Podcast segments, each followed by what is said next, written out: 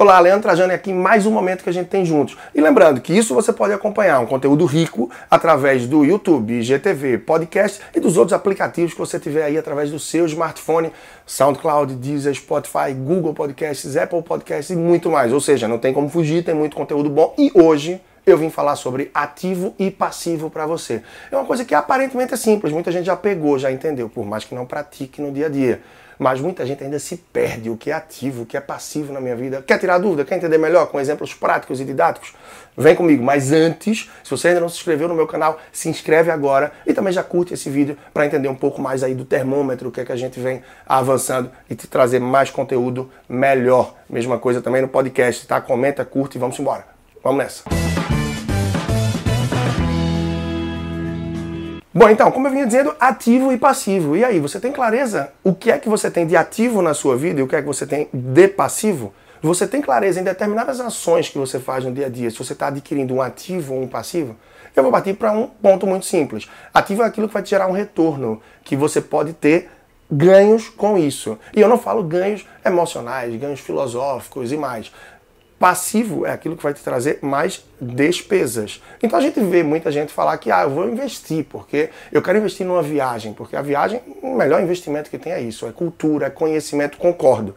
É um excelente investimento, eu sou um viajante de primeira, mas é um investimento filosófico, é um investimento emocional. Afinal, se você não fez essa viagem e vai conseguir tirar fotos, fazer reportagem ou negócios que vão te dar retorno financeiro, isso não é um ativo, na verdade essa viagem vai ser um passivo para você, porque vai te gerar mais despesas. Não estou aqui dizendo que sou contra a viagem. Inclusive, você quer pegar um pouco mais de dicas sobre viagens, como se planejar e viajar de uma forma que você pode otimizar o custo e aproveitar mais a tua viagem, na descrição aqui desse conteúdo eu vou deixar alguns links para que você possa acessar outros conteúdos também muito bacana acerca disso, tá? E aí é ter clareza é comum você encontrar pessoas que dizem: Ah, eu vou investir num carro melhor, porque eu viajo bastante, viajo muito a trabalho, passo uma boa parte do dia nesse trânsito grande da cidade, de onde moro, e quero ter um carro mais confortável. Você não vai investir num carro melhor. Na verdade, um carro mais popular, você vai ter um IPVA e um seguro provavelmente menor. Ele vai te custar menos na manutenção e na revisão. Ele vai te custar menos também em relação à troca de pneus e muito mais consumo de combustível. A partir do momento que você vai para um carro melhor, mais confortável, provavelmente um carro mais caro, toda essa relação cresce. IPVA, seguro, consumo de combustível. Então, não é um ativo, não é um investimento, já que ele se torna para você uma fonte de mais despesas, ele é um passivo. Agora, se você tem um carro e que você aluga esse carro, o mesmo bem ele pode sair da categoria de passivo para a categoria de ativo, porque ele vai te gerar uma receita, onde inclusive vai estar se pagando e te gerando uma renda indireta a maior. Ter essa percepção é fundamental. Como por exemplo de investimentos. Investimentos financeiros, eles são sim ativos que você tem, porque vão estar te gerando mais ganhos. Ah, Leandro, mas eu já perdi com investimentos. Tudo bem investimentos de renda fixa, de renda variável. Quanto mais você se expõe ao risco, você pode ter um retorno maior com esse ativo, você pode ter perdas também. Mas na essência do negócio, sim, os investimentos financeiros são ativos.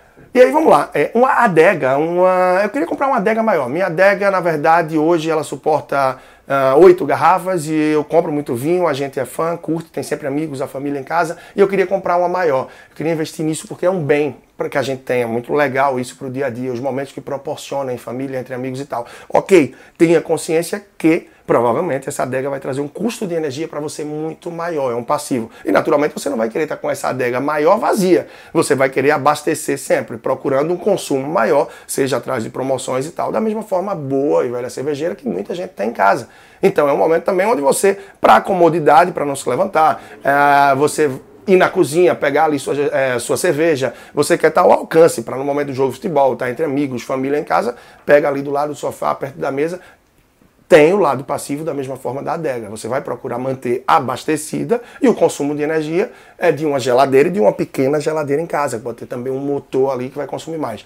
Ah, Leandro, então não devo comprar isso? Quer dizer que não, não é um bem, não é uma. Não, não estou dizendo a ninguém que não tem adega, que não tem uma cervejeira. Só tenha clareza de que isso não é um investimento, que isso é algo que claramente é um passivo, porque passivo é o que te traz mais despesas. Ativo é o que te gera receita. Para finalizar, um apartamento. É um apartamento que você mora e eu quero ir para um maior. Eu vou investir numa moradia mais completa, mais equipada por causa dos filhos, da família e tal. Ok. isso pode também te trazer mais despesas e que no longo prazo talvez você não precisasse de um imóvel tão grande. Agora, se você tem também um apartamento que você aluga, ele é um ativo, porque ele te gera rendimentos, ele te gera ganho recorrente mensal. Ah, Leandro, mas o imóvel hoje em dia, a parte disso, ele te gera um retorno. Eu não estou discutindo se é melhor investir em algum produto financeiro ou imóveis. A parte disso, a clareza de ativo e passivo é importante que fique em sua cabeça. Leandro Trajano, em mais um momento da gente juntos aqui, super importante que você dê feedback, que esteja presente no meu Instagram, arroba personal financeiro, quer saber mais do meu trabalho, leandrotrajano.com e quer mergulhar nisso daí para que transforme tua vida? Não tenho dúvida que é capaz sim. Procura meucrescimentofinanceiro.com lá na internet. Esse é o meu curso online e que já vem impactando e contribuindo aí com a vida de muitas pessoas, aliado a esse trabalho que eu já desenvolvo há algum tempo. E a gente tá junto, te espero aqui na próxima semana com mais conteúdo. E se você gostou desse, volta porque tem muita coisa no meu YouTube, no GTV, e no podcast. Um grande abraço e até a próxima.